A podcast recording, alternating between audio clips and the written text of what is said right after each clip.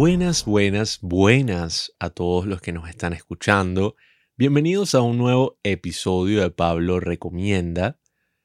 Em, estoy muy emocionado el día de hoy porque finalmente conseguí un espacio para hablar de unos temas que me apasionan un montón.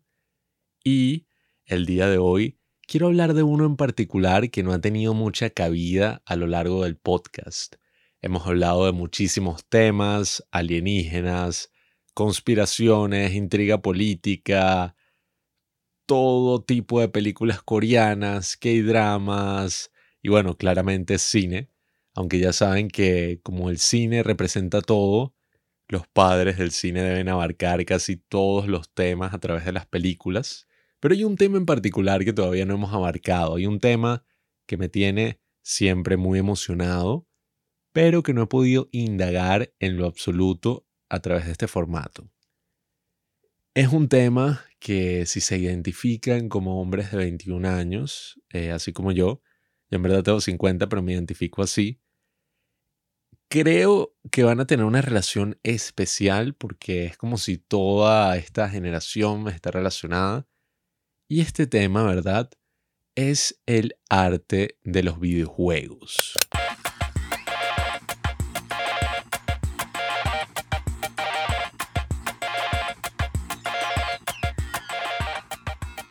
No voy a indagar en este caso sobre si los videojuegos son arte o no son arte. Creo que ya eso para mí ya estaba resuelto.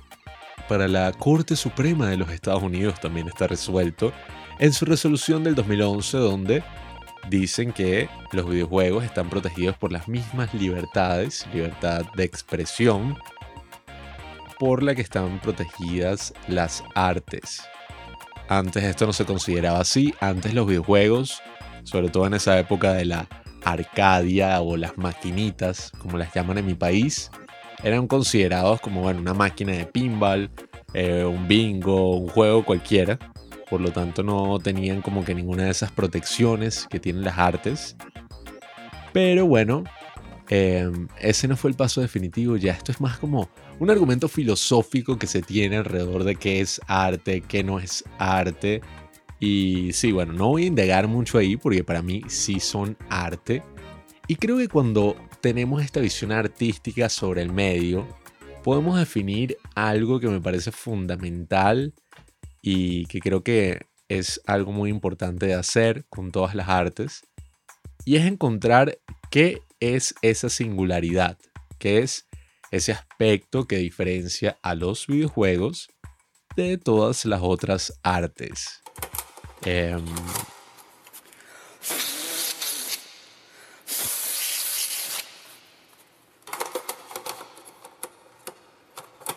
no sé, bueno, dudo que eso sea como el título de mi recomendación. Creo que va a ser algo así, y bueno, ya ustedes saben cuál es. Es como el arte de los videojuegos. Y bueno, yo siempre he estado emocionado por este tema porque me crié jugando todo tipo de videojuegos.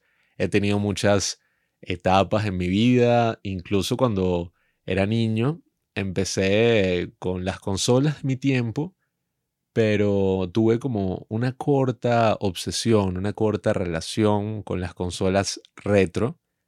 Resulta que yo se las podía comprar a mis compañeros del colegio por un precio súper estúpido y absurdo, ya que a ellos no les importaban las consolas viejas. Y pude jugar todo tipo de juegos que básicamente ahora te puedes descargar un emulador en tu teléfono y jugarlos también. Pero no sé, es interesante ver cómo un arte evoluciona tanto en 21 años que eh, considerando todas las otras artes más antiguas, como es el caso de la pintura, el teatro, la danza, la literatura, sabemos que tienen miles de años de bagaje, de evolución, pero los artes emergentes como el cine, como los videojuegos, son un caso de estudio muy interesante porque si se dan cuenta, son los únicos artes cuyo inicio está totalmente documentado. Nosotros sabemos cuándo fue el nacimiento del cine, sabemos que los hermanos Lumière no fueron los verdaderos creadores, mm, porque Pablo, su anfitrión aquí, grabó un podcast al respecto contándoles la historia del verdadero creador del cine. Sabemos que los nerds que crearon el primer videojuego en su laboratorio fueron esos grandes pioneros. Eh, en verdad no sabemos quién fue el primer pintor de la historia, no sabemos quién fue no sé, el primer músico, creo que son cosas más inherentes a nuestra humanidad, mientras que estas otras artes surgen de avances técnicos, de avances tecnológicos. Pero bueno, tuve la oportunidad de jugar con muchas épocas, de jugar con muchas consolas em, que te abrían como una ventana a ese otro mundo, ese mundo que para mí era muy interesante, de soplar esos cassettes que no servían, de, bueno, no sé, tener mil y una, tener mil y un frustraciones y al mismo tiempo sentirse muy recompensado cuando finalmente el juego servía. Es un sentimiento maravilloso y creo que para mí lo más importante sí fue definir qué es eso que la separa de las otras artes. Como les digo, una vez que empiezas a ver a los videojuegos desde ese punto de vista, creo que se te abre un mundo completo que va más allá de esos juegos que, ajá, yo también juego de vez en cuando, qué sé yo, FIFA, Call of Duty, que sí son, bueno, un poco más parecidos a estos juegos normales que siempre jugamos, no sé, juegos de mesa, el mismo fútbol en la vida real, cuando tenemos un balón y jugamos con amigos. Pero existen estos otros tipos de juegos, estos juegos más artísticos, que se valen de esa singularidad que les vengo a comentar el día de hoy.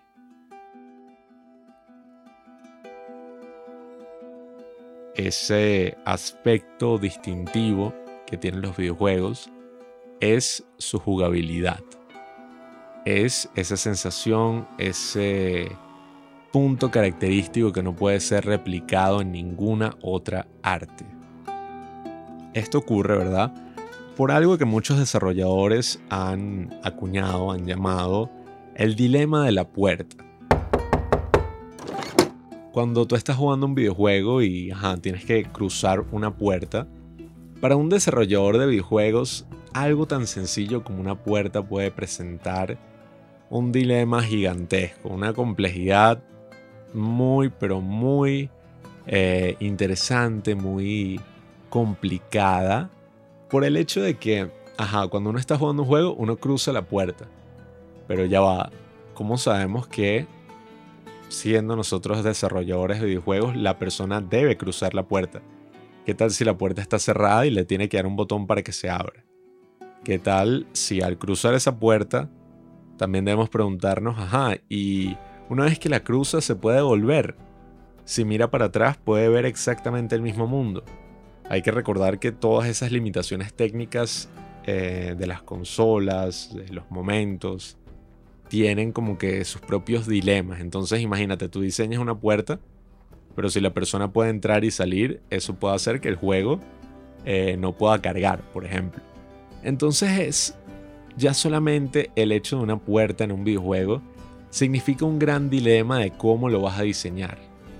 Y es esa jugabilidad, es ese sentido de que tú llevas la dirección de la historia, de que tú mismo eres el jugador, es lo que hace como muy pero muy especial al arte de los videojuegos. Hay juegos que han explorado esta idea de manera genial está uno que se llama Stanley Parable, que fue muy famoso hace algunos años.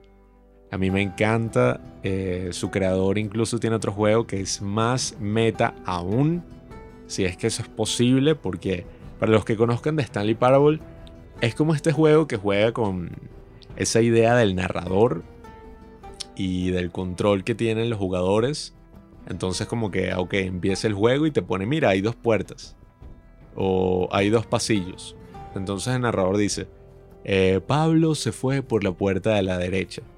Pero como tú tienes el control del juego, tú fácilmente te puedes ir por la puerta, por el pasillo de la izquierda. Y el narrador, bueno, Pablo tomó una decisión un poco extraña, pero bueno, vamos a ver a dónde lo lleva. Y así, o sea, tú puedes desafiar al narrador en este juego. When Stanley came to a set of two open doors, he entered the door on his left. Y eso juega muchísimo con ese concepto de que, ¿qué ocurre? ¿Cuál es esa ilusión que ofrecen los videojuegos donde parece que por algún momento nosotros tenemos el control de todo lo que va a pasar? Entonces es ese tema del gameplay, de la jugabilidad, lo que distingue a los videojuegos y lo que en sus variaciones puede mostrarnos todo el potencial maravilloso que tienen estos juegos. Em, bueno, ni siquiera sé si llamarlos juegos en algunas ocasiones. Podría decirles como que estas obras, estas piezas, estas creaciones. Porque yo recuerdo cuando me gradué del bachillerato, de la secundaria, en esas cortas vacaciones en las que uno está mm, como, bueno, nada, replanteándose qué es lo que va a hacer, pensando en su futuro, me refugié por un tiempo en algunos videojuegos independientes que pude descargar en mi computadora. Habían juegos como The Beginner's Guide, Gone Home. Em, particularmente esos son los que recuerdo. Tenía otros en, en mi Play 3 que eran Journey, que también lo recomiendo muchísimo. Em, hay uno que se llama Flower también, que viene como que en ese pack. Y son juegos que muchísima gente les puede decir Walking Simulator, como, no, estos son juegos en los que lo único que haces es caminar, básicamente. Pero a mí me pareció un concepto maravilloso lo que exploraba cada uno de estos juegos, porque con esa simple acción de caminar, de explorar un, un mapa, se abrían muchísimas aristas de lo que es el arte de contar historias. Por ejemplo, en este juego llamado Gone Home, que tuvo muchísimos premios, tú lo puedes pasar fácilmente en una tarde y eres una persona recorriendo su casa que, bueno, es como la casa de tus padres, viniste de visita y no hay nadie. Entonces pasas como tres horas recorriendo la casa, buscando pistas, a ver dónde está la gente. Y el simple hecho, el simple acto de revisar los objetos de tu casa Oye, te abre una ventana maravillosa y a través de los objetos que están regados puedes como que entender aspectos privados de la vida de tus padres, de la vida de tu hermana. Puedes como ir entendiendo qué fue lo que pasó, pero desde una perspectiva puramente, no sé, eh, personal, podríamos decir en esa de The Beginner's Guide, que también recomiendo muchísimo. Em, es como la experiencia más meta que vas a tener en toda tu vida. Te cuentan como toda la historia de este supuesto amigo que es desarrollador de videojuegos y cómo la influencia del narrador en su propio amigo saboteó su carrera y lo arrepentido que se siente este narrador, que aparentemente es el creador del juego, el que te está narrando el juego. Y mm, bueno, y no podemos dejar de hablar de ese Journey, que es un juego del 2012, imagínense. Hace casi 10 años.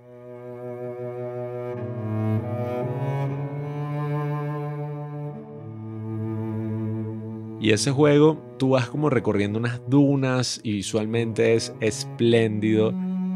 Y tú sientes como que esa sensación de relajo, esa sensación de flow, que mm, creo que es algo que tú no puedes como conseguir en casi ningún otro arte.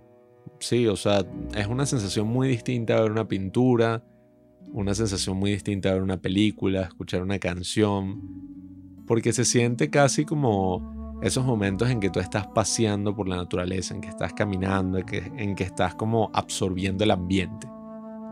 Y claro, imagínense todos estos videojuegos de escala pequeña cuando son llevados a una escala, como les dicen, triple A cuando hacen, bueno, videojuegos que cuestan cientos de millones de dólares, como es el caso de un videojuego que acabo de pasar recientemente llamado Red Dead Redemption 2, un juego ambientado en el viejo oeste que salió en el año 2018 y verdaderamente es un deleite visual. Nunca había visto algo tan hermoso como este juego en cuanto a ni siquiera solamente los gráficos, todo como funciona la luz, el nivel de detalle, es algo casi que bueno, marca y, y roza lo soberbio por todo el nivel de detalle que le pusieron a este videojuego.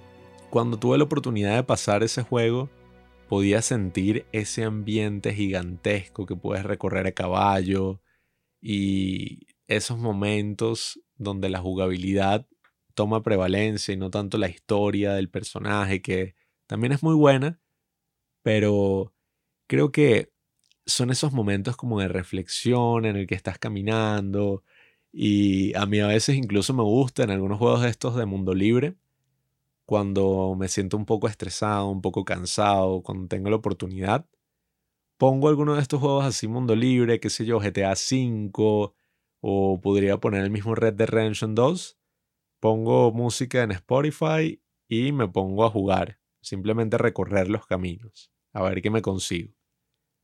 Y es una sensación de verdad muy interesante, es una sensación de la que creo que queda muchísimo por explorar y bueno, que claramente les recomiendo muchísimo, porque como les digo, hay tantos juegos maravillosos, hay tanto terreno por explorar, que más allá de las historias, más allá de esos personajes tan icónicos de los videojuegos, solamente ese aspecto de la jugabilidad, solamente ese aspecto mm, de tener el control incluso si a veces es como muy dirigido todo y se siente a veces artificial, es algo que tú no puedes obtener en casi ningún otro medio. He leído sobre algunos beneficios hasta terapéuticos que tienen los videojuegos. Recuerdo hace un tiempo vi un video de San Jude, que es este hospital para niños con cáncer en Estados Unidos y ellos tenían su área de videojuegos donde los niños compartían. Yo personalmente en mi trabajo también he podido jugar con niños, adolescentes que también están eh, lidiando con enfermedades crónicas y he podido jugar videojuegos con ellos y sí, es llegar como a un nivel de conexión a través del juego, a través de ese encuentro que mm, creo que no puedes conseguir a través de ningún otro medio. Entonces, creo que es muy interesante ver los videojuegos como esta mega estructura que tuvo que ser pensada por un equipo gigantesco de personas. Em, una estructura muy, pero muy compleja donde hay que considerar todo tipo de variables por dónde va a pasar la persona, qué pasa si la persona se vuelve loca y empieza como que a tomar otro camino, a saltar por ahí, tengo un amigo también que diseña videojuegos, eh, está empezando nada más, pero eh, me ha pasado unas cuantas cosas que ha hecho por ahí. Y sí, puedo ver el nivel de complejidad que, este arte requiere. Y creo que es algo que debemos apreciar desde ese punto de vista. Em, muchísimos de los que crecimos con los videojuegos estamos conscientes de esta cualidad que tienen cualquiera que haya jugado, no sé, un juego que lo marcó. Eh, e incluso, bueno, muchos videojuegos tienen una carga emotiva que son lo suficiente para hacerte llorar, para hacer que te involucres con unos personajes. Bueno, dígame, todos los que pasamos The Last of Us, eh, uno o incluso The Walking Dead, todo lo que uno se puede como conmover con esas historias, y lo personal que se sienten cuando uno es el que está ahí controlando el personaje y pasando por todas esas cosas.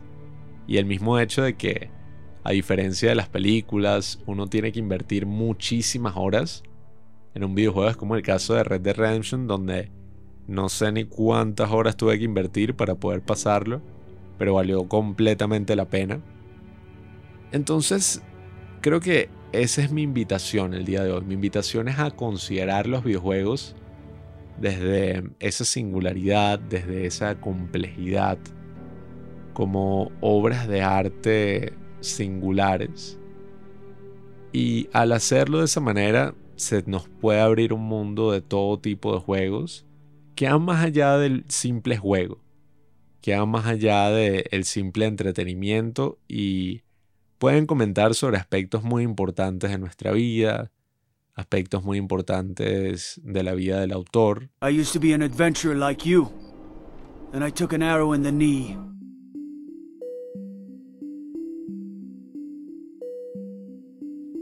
Así que nada, queridos amigos, eh, les voy a poner en la descripción de este eh, capítulo algunos juegos que me marcaron, algunos juegos que se pueden conseguir relativamente fácil por ahí, por el internet. Si los quieren comprar, los pueden comprar porque no son muy caros. Si los quieren, ya saben, conseguir por los caminos verdes, bueno, no se avergüencen de nada. Yo también conseguí la mayoría de esa manera. Y bueno, me gustaría indagar en otros aspectos sobre los videojuegos en episodios futuros. Creo que em, es un medio muy interesante. Hay varios youtubers que están haciendo un trabajo maravilloso en este ámbito. Mi favorito y con el que crecí es Dayo Script.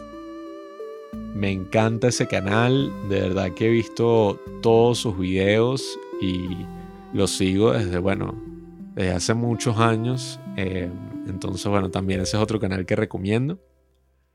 Y bueno, espero que puedan tener como esta perspectiva con el próximo videojuego que jueguen. Pregúntense qué fue lo que hubo detrás de todo ese diseño. Y quién sabe, quizás puedan encontrar en esos videojuegos que me conmovieron experiencias maravillosas, experiencias transformadoras. Es lo que todos estamos buscando con el arte. Mi nombre es Pablo. La semana que viene Juanqui sacará su recomendación, ya veremos de qué. Y bueno, nada amigos, jueguen y vivan. Do you know how to get out of here? I need to find my ship to get off this planet. Fuck you, shithead, fuckface, fuckhead. Okay, but do you know how to get out of here? Fuck you, shithead, fuckface. Get the fuck out of my face. I think it's a test. Fuck you. Fuck you. The fuck you, little shit. Follow me, fuckhead.